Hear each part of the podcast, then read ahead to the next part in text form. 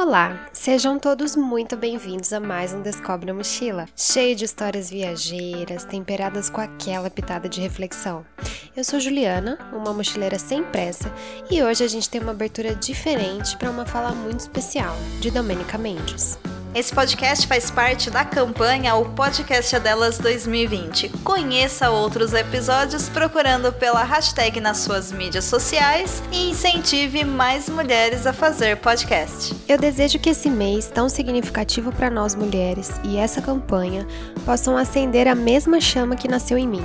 De falar do que gosta, trocar experiência e levar para essa podosfera muitas vozes femininas. Então, bora viajar comigo? Setembro de 2018, cidade de Tefé, no Amazonas, Brasil. Eu estava ajeitando as minhas malas quando recebi um alerta de mensagem do aplicativo Workaway no meu celular. Era a nossa futura host, lá do Peru. Ela dizia uma mensagem assim bem carinhosa. Hola chicos, escribo para dizer que não há espaço para recibirlos ahorita. Temos muitas pessoas para ajudar, pero agradeço o contato e lhe desejo suerte em tus caminhos. No bom português, deu ruim. Bom, o cenário era esse: a gente estava num vilarejo, no meio do Amazonas, a gente já tinha comprado o retorno de barco para Manaus e o ticket aéreo para Rio Branco, além de uma passagem de ônibus de 24 horas de viagem para atravessar a fronteira até o Peru. Tudo isso dentro dos próximos 10 dias. Ai, que orgulho, a gente era tão planejadinho naquela época, né? Mas enfim. Como a gente ia fazer agora diante dessa mensagem em que ela dizia que não tinha mais espaço para receber a gente lá? Mudar os planos? Nem pensar. Vamos pro Peru mesmo, afinal a gente já tá com todas essas passagens compradas e lá a gente se vira. Essa coisa de jogar pro universo alivia às vezes. Então fomos. Três dias de hotel barato em Cusco e eu já tava me descabelando. Ai, meu dinheiro vai acabar aqui mesmo. Ai, eu não vou nem conseguir conhecer o Machu Picchu. Ai, será que eu vou ter dinheiro para voltar para minha casa? Meu desespero, ele tirou meu sono. Ele atrapalhou todos os meus dias, porque na minha cabeça eu não parava de encontrar problema. E eu sequer conseguia aproveitar essa estadia em Cusco, aquela cidade tão cheia de história. Foi quando eu decidi tomar uma atitude, ao invés de só ficar reclamando e ficar pensando em tudo de ruim que poderia nos acontecer. Além de escrever para várias pessoas através da plataforma de voluntariado que a gente já utiliza e só esperar, eu comecei a pesquisar por outros lugares que aceitavam essa troca de trabalho na cidade. Eu elaborei uma mensagem caprichada no portunhol e disparei para todos que eu pude. E fui dormir. Eu dormi tão pesado que quando eu acordei eu levei ali uns segundos para me situar onde é que eu tava. Daí, ao me lembrar, imediatamente eu peguei o celular para checar se alguém já tinha respondido. E na verdade, várias pessoas já tinham respondido. Foram vários nãos. Uma mensagem especial aqueceu meu coração de esperança. Era de um hostel que tinha duas unidades, uma em Cusco e outra em Águas Calientes. Águas Calientes era o vilarejo mais próximo do Machu Picchu. No momento, eles não precisavam de ajudantes na primeira unidade, que era Cusco, onde a gente estava, mas havia possibilidade de vagas na segunda. A gente pulou da cama e imediatamente eu escrevi para o responsável. Eu gastei todo o meu espanhol e até hoje eu dou risada de me lembrar que ele entendia perfeitamente português, coisa que a gente só foi saber alguns dias depois. Nessa ocasião, a gente saiu do hotel e conseguiu um Airbnb mais em conta para mais dois dias nessa cidade. E foi na sala desse apartamento que eu pulei, eu ri, eu cantei, como nunca depois de ouvir aquelas palavras dele. O responsável pela unidade de águas calientes perguntou se eu poderia trabalhar como garçonete no bistrô e o meu namorado como barman na terraça do hostel. Ambos teríamos alojamento, eu um salário e alimentação e ele uma porcentagem nas vendas dos drinks, com uma jornada média de 8 horas por dia. E isso é incomum na permuta do voluntariado, porque geralmente são menos horas de trabalho em troca só de hospedagem e alimentação. Mas às vezes acontece, quando o host precisa de mais horas de dedicação, então há uma recompensa em dinheiro. Justa, né?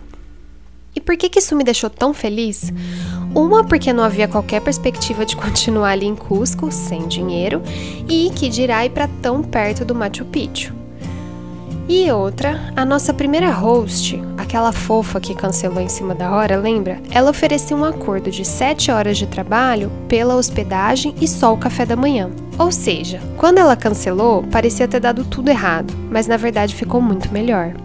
É óbvio que depois que a euforia passou, eu fui tomada por uma insegurança, porque eu nunca tinha trabalhado com clientes em um lugar que falasse outra língua. O meu espanhol e o meu inglês eram macarrônicos, mas o responsável pelo local ele foi muito compreensivo e ele mandou logo ah, sorria e seja o mais simpática possível. Não há turista que vá se importar com isso, vai por mim. E assim foram os nossos próximos dias, cheios de desafios e ao mesmo tempo cheio de recompensas. A gente dividiu a cama de cima de uma beliche por um mês, mas o ambiente de trabalho era ótimo, com uma equipe jovem, viajeira, alto astral, cheia de histórias legais e corações imensos. Pessoas com quem eu ainda mantenho contato e eu desejo muito encontrar de novo um dia. Com dinheiro a gente conseguiu conhecer o Machu Picchu, voltar para Cusco, explorar mais lugares que a correria e a insegurança não me permitiram nos dias de chegada. A gente também atravessou para Bolívia para ir até as ilhas do Titicaca. A gente conseguiu conhecer o Lantaitambo, Puno, Arequipa e ainda seguir para Huaraz, onde a gente fez outro voluntariado e eu subi as montanhas mais incríveis da minha vida. Eu realizei o meu sonho de ver as ruínas incas, coincidência ou não, na semana do meu aniversário. Outro presente tão especial. Esse foi um ano antes do topless que eu contei no episódio passado. Teve ainda um caminho bem duro para mim, que é de onde a estrada acessível a carros termina até chegar no vilarejo de Águas Calientes. Esse trajeto você só pode fazer de trem ou numa trilha a pé, e eu não preciso nem mencionar qual a gente escolheu, né? Foram 11 quilômetros na ida e 11 quilômetros na volta, com uma mochila de 50 litros nas costas, abraçada numa sacola com água e algumas coisas para comer. Foi tempo suficiente para eu entender que me desesperar e apenas reclamar daquilo que fugiu ao meu controle só leva embora a minha sanidade mental e a minha esperança de continuar. Sempre. Março de 2019, aeroporto de Oahu, Havaí, Estados Unidos da América. O nosso voo para Nova Zelândia era bem cedo, então, para que nada desse errado, a gente optou por dormir no aeroporto. Lá tinha um esquema de segurança rígido e a gente precisou comprovar com as passagens a nossa necessidade de passar a noite ali. Assim, porque dormir, dormir mesmo, é um verbo meio luxuoso para quem se estica nos bancos ou naquele chão frio. Aquele mesmo chão onde as pessoas transitam loucamente com as suas malas. Mas na real eu acho até que a gente tá ficando bom nisso, porque depois de uns três aeroportos a gente já pegou a manha de como se ajeitar perto das tomadas, também do banheiro e ao mesmo tempo sem ficar ali no fluxo das pessoas. Consegui usar as mochilas de travesseiro, de modo que roubar é quase impossível, e se tudo der certo, a cobertinha ainda tá para os dois. Bom, nesse aeroporto a gente se sentiu realmente muito seguro, com vigilantes ali circulando todo o tempo, e ali ao redor da gente só tava a galera que também embarcaria bem cedo. Depois de uns três cochilos curtos, o movimento começou a aumentar, o sol nasceu e fomos nós para aquele banho de gato, com lenço umedecido, uma troca de roupa confortável e fresquinha para as muitas horas de avião e uma bela escovada nos dentes. Água abundante no rosto, na nuca e, claro, a felicidade de acordar no Havaí e ir dormir na Nova Zelândia, considerando uma troca de fuso horário muito louca. Chegamos na área de check-in com documentos em mãos, aquele frio na barriga gostoso de nova empreitada, de novos desafios, nova cultura, novo trabalho. E mal sabia eu que o frio na barriga ia virar um tornado quando a atendente nos perguntou: Por gentileza, o visto? E nós, confiantes, respondemos: Ah, cidadãos brasileiros não precisam de visto para entrar na Nova Zelândia. Ainda rolou um risinho de satisfação no final. Então ela, Lady, que aprendeu a ser, sem alterar o tom de voz, prosseguiu. Sim, senhores, mas eu necessito do visto australiano para autorizar o check-in. Ah, é isso? Não, não é necessário também. Mantivemos a nossa segurança e firmeza, como se soubéssemos mais do que ela que faz isso todo santo dia. E não era por prepotência, mas porque a gente tinha argumentos mesmo. Então a gente explicou: a nossa escala na Austrália é de apenas 3 horas, e de acordo com o site do consulado, paradas inferiores a 8 horas no país não exigem sequer o visto de trânsito. Foi quando a bomba veio. Aquele tornado que mudaria completamente a direção da nossa viagem soprou dos lábios da moça. Confesso que nessa hora eu tava tão nervosa que eu não entendi nada do que ela falou. Eu confiei na proficiência de inglês do meu namorado e só rezei. Pois é, senhores, infelizmente o Brasil não faz parte desse acordo ainda. A partir de julho de 2019 isso valerá. Lembrando, era março. Por hora, necessitam do visto de turista para aterrissarem no país e então embarcar para Nova Zelândia. Eu vi a expressão de completo desapontamento na face dele. Eu imaginei o pior perderíamos ali as nossas passagens, seja lá qual fosse o motivo, e eram muitos dólares suados indo pro ralo, sem qualquer chance de resgate. Porque é óbvio, né? A gente comprou a passagem na promoção e sem seguro. A gente não paga nem para escolher assento, que dirá por um seguro. E era real oficial. A gente não podia entrar no avião. Ela ainda tentou intervir, ligar para um responsável aqui, outro ali, mas deixar a gente embarcar era insano já que ficaríamos presos na Austrália sem ter para onde correr. É, bom, não que a situação ali fosse muito diferente, né? Meu companheiro também tentou um 0800. A gente leu as letras minúsculas do site milhões e milhões de vezes para ter certeza de que a informação estava ali, quase escondida. Sério, devia ter um aviso em letras garrafais para você usar uma lupa antes de achar que extraiu toda a informação de um documento. Mas enfim, burocracias à parte, erro nosso e, como sempre, é preciso aprender com eles. Depois das tentativas com a companhia aérea cessarem por completo, isso levou, sei lá, umas duas horas, a gente se olhou e riu. Sabe aquela risada meio engasgada que sai umas lágrimas? Você sabe que é desespero, mas tá tão perdido que nem dá vontade de chorar de fato?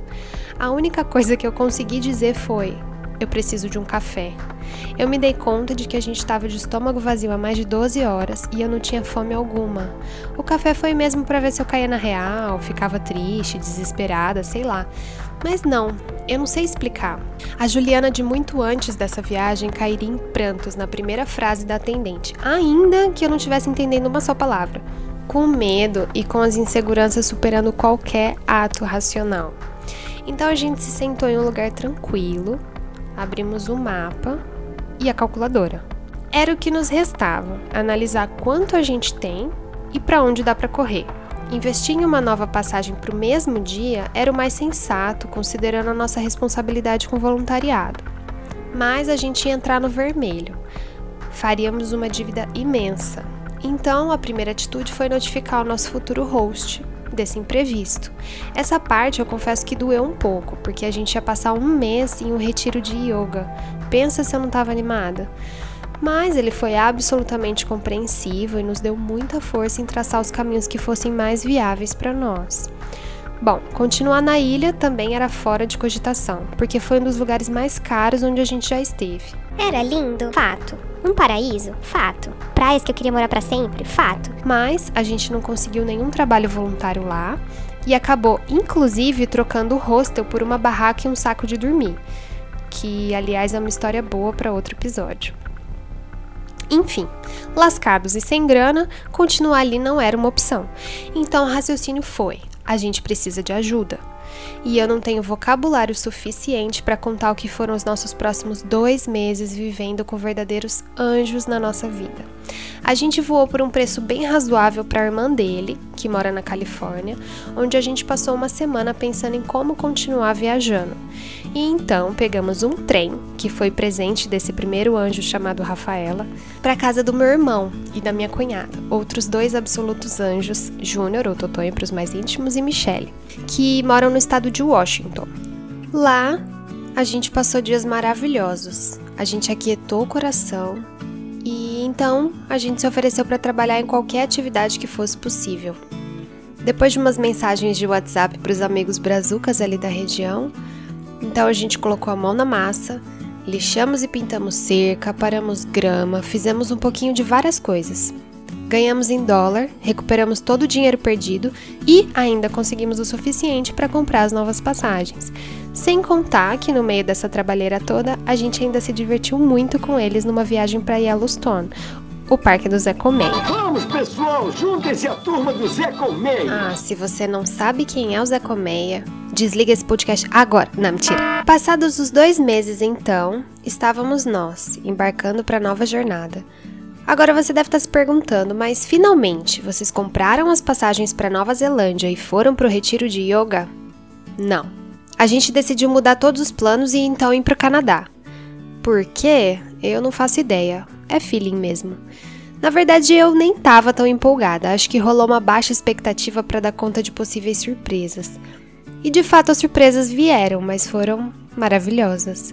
A gente viajou o país por quatro meses Pegamos o verão e parte do outono, fizemos três voluntariados, sendo que um deles foi muito difícil e me fez crescer um montão, e os outros dois foram os melhores que já experienciamos até hoje. A gente reviu muitos amigos, inclusive o casal do Havaí. Eu revi minha família também. E nós tivemos a oportunidade de fazer muitos novos amigos. Adoráveis conexões que perduram até hoje. Melhorei 457 mil vezes o meu inglês e se tudo isso não foi um fruto bom do imprevisto, eu nem sei. E apenas lamentar o que não foi, talvez não me permitiria ver esse lado com tanta clareza.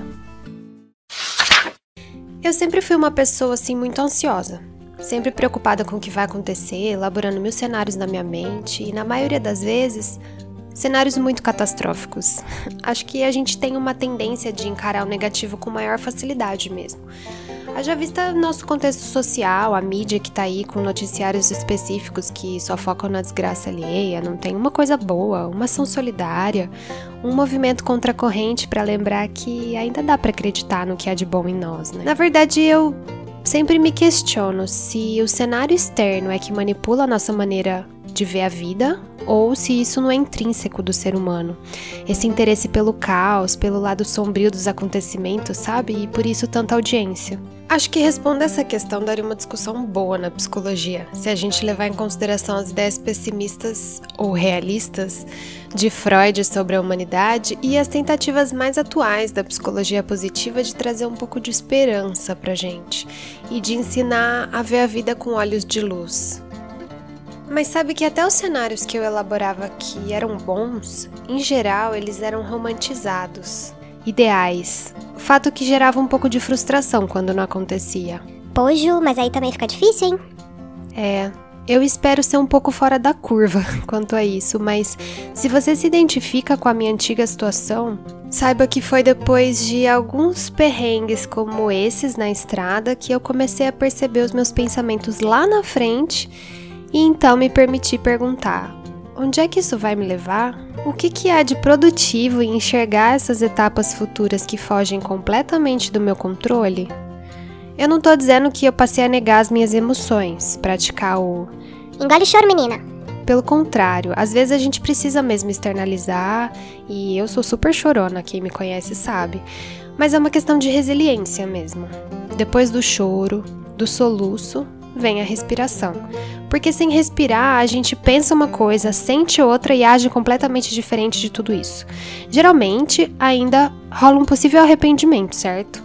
Esses conflitos entre pensamentos e ações, eles consomem muito da nossa energia, e isso causa um desgaste e um estresse emocional tremendo. Então a questão é ir na contramão desse desgaste para passar o mais ileso possível dessas situações e reagir, se adaptar, saindo alguém um pouco melhor. Ai, Ju, mas do jeito que você tá falando parece tão fácil. Eu não consigo entender como é que você pensa para não sentir raiva de uma situação que você desejava tanto e não saiu como você gostaria. Para mim funciona como se eu trocasse o foco. E eu tô falando de hoje, tá? Porque pensa comigo, não dá para eu saber se, de fato, o que não aconteceu seria realmente incrível, certo? E fantasiar tudo que deixou de ser me deixaria mais feliz ou tomaria um precioso tempo para eu pensar racionalmente no que ainda há para viver? Bom, eu acho que eu não preciso nem dar um tempinho para responder essa, vai. Afinal, é com isso que a gente tem que lidar, né? É com o que ainda há para viver. Então, ao invés de imaginar as consequências ruins do imprevisto, eu tento pensar no que há de bom vindo com aquilo. E acredite, pode não parecer, mas sempre tem algo bom, por mínimo que seja. Como nas situações que eu vivenciei e contei para você agora há pouco. Ao invés de perder tempo me lamentando com o trabalho perdido, com uma cama só para mim, ou com o retiro de yoga e todos os aprendizados que eu esperava ter, eu preferi me abrir para as outras oportunidades e para tudo de diferente, não menos interessante, que poderia vir, certo? Mas também não é sentar e mentalizar algo que você deseja que simplesmente algo incrível vai cair no seu colo. É você vislumbrar saídas e se movimentar na direção desses acontecimentos. Não é um mero otimismo ingênuo é ter o poder de escolha entre ser alguém melhor ou pior depois de uma situação que te tira do seu eixo. Como diante de um problema sério no seu trabalho, por exemplo, diante de uma demissão ou de uma perda financeira significativa, ou ainda diante de um conflito familiar, de uma doença grave. Aquela no campo da total desesperança em que tudo parece desmoronar e a sensação é de completa impotência, de onde é praticamente impossível extrair algo bom é esse o momento mais significativo. É quando a falta de controle de ações externas chegam como um tapa na cara, dizendo: Olha, não há nada que você possa fazer com relação a isso. Bingo! Então, ao invés de querer controlar o que está lá fora, controla o que está aí dentro. Porque isso sim é algo que você pode fazer. E digo mais: é algo que só você pode realmente fazer. É o controle do seu corpo, da sua mente. É o cuidado com essa casa que você habita sozinho, uma casa de carne e osso. E eu não tô falando de cuidar por uma semana, por dois meses, eu não tô falando de um cuidado pontual, só naquele momento de crise em que algo fugiu do controle e mudou os rumos de tudo aquilo que você estava planejando te forçando a ser resiliente. Eu tô falando de um cuidado para a vida, de encarar as coisas mínimas do dia a dia com um olhar que ressignifica toda e qualquer oportunidade. Eu tô falando de repensar o hoje, para que no amanhã a vida talvez possa ser um pouco mais leve, não só dentro dos nossos lares, aqueles de carne e osso, mas dentro das sociedades que ocupam o mundo. E e como então que eu posso praticar um pouco de resiliência todos os dias? Porque isso ninguém ensina pra gente, né? Pois é, o fato é que ninguém melhor do que a gente mesmo para saber da nossa história, das nossas lutas, dos nossos desafios, das nossas superações e principalmente das nossas recompensas. Aquelas que motivam diariamente a gente a criar estratégias para sair de um tornado melhor do que a gente entrou nele. Afinal, é preciso encontrar um sentido na adversidade para conseguir então superá-la. É, de novo, aquela busca pela liberdade conversando com os medos, que eu já tanto falei nos episódios anteriores numa conversa de acolhimento, de compreensão, de calma, racionalidade, mas lembrando, não sem emoção, porque a gente precisa mesmo de equilíbrio entre esses dois últimos. Eu entendo que não é fácil. Eu entendo que às vezes a gente precisa de sucessivos acontecimentos para sacar a real importância da resiliência para a gente manter uma saúde física e mental, assim como foi comigo. Mas às vezes é preciso algo muito mais grave bater na nossa porta, que obriga a gente a olhar para dentro de si na marra, que nos impede de fazer coisas do jeito que a gente estava acostumado a fazer para tentar fazer de outro. Às vezes é preciso forçar o isolamento para cultivar a união. E com doses diárias, assim como tomar um café de manhã, pensar em estratégias que possam aumentar nossa resiliência enquanto indivíduos e enquanto sociedade, pode mudar um pouco o percurso das coisas. Quem sabe um dia, depois de uma situação inusitada a nível global em que o ser humano se perceba frágil, pequeno, insignificante diante de um problema, fora do absoluto controle, não seja a oportunidade de enxergar as mudanças significativas acontecendo na natureza, entender as consequências de ações pautadas em busca de poder ou, quem sabe, numa esperança mais profunda, seja possível esclarecer de vez os perigos de uma liderança de Estado que prioriza o capital, a saúde e sobrevivência digna de um povo. Mas olha, não adianta nada passar pela tempestade, chegar lá na bonança e esquecer de tudo que aprendeu. Porque a gente esquece mesmo, né? O cérebro ele é programado para esquecer o que dói. E aí então a gente erra de novo. Errar agindo apenas no reflexo do medo, de maneira irracional, desesperada, sem entender o que se passa, sem informação correta, errar no lendo as letras minúsculas do rodapé e afirmando coisas equivocadas, errar acreditando prepotentemente que nós e as pessoas próximas de nós que a gente não está sujeito a intempéries dessa vida. Errar seguindo aquele fluxo de pessoas que se mantém na comodidade das suas zonas de conforto. Errar não tendo empatia, não tendo compaixão com você e com o outro. Errar no repensando as nossas formas de agir. Atenção, atenção! Em tempos de pandemia, isolamento e caos político no Brasil, qualquer semelhança com as reflexões desse episódio são meras coincidências.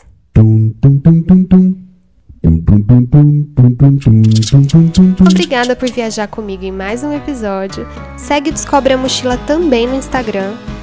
A gente vai junto repensar as nossas formas de agir para um ambiente muito melhor depois das tempestades, globais ou internas. Vai ter foto do Peru também, do Machu Picchu, do Canadá, vai ter sorriso e tempo bom, porque eu não quero dar ibope pra escuridão. Até a semana que vem, em algum lugar do mundo e sem pressa.